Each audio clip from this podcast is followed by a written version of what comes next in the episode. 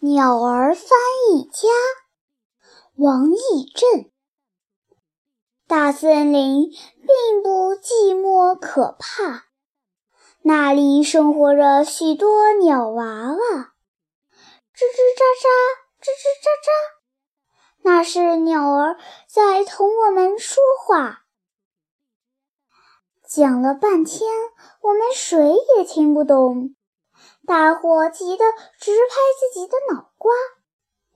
我们多想同鸟儿交个朋友，可美好的愿望该怎么表达？